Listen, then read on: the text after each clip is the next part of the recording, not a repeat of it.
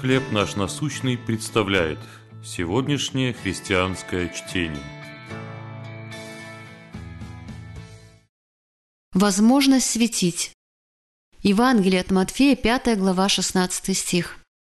«Да светит свет ваш пред людьми, чтобы они видели ваши добрые дела и прославляли Отца вашего Небесного».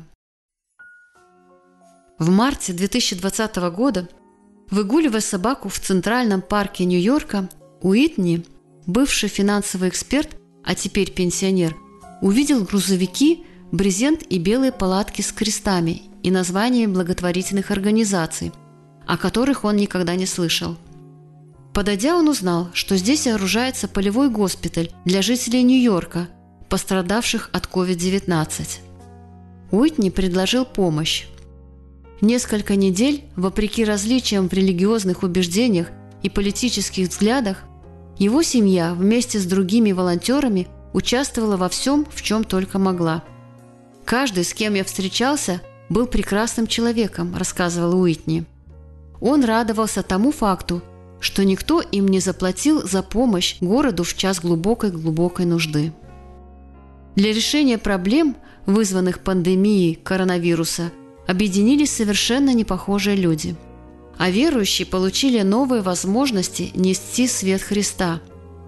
В Нагорной проповеди Иисус призывал учеников «Да светит свет ваш пред людьми, чтобы они видели ваши добрые дела». Мы сияем Христовым светом, когда даем Святому Духу возможность производить в нас добрые и полезные слова и поступки. Позволяя свету, который мы получили от Иисуса, сиять в нашей повседневной жизни, мы прославляем своего Небесного Отца. Сегодня и в дальнейшем давайте светить для Христа, а Он поможет нам быть солью и светом в мире, который отчаянно в нем нуждается. Где вы сегодня видите возможность нести надежду и свет? Вспомните случай, когда кто-то стал светом для вас в трудное время.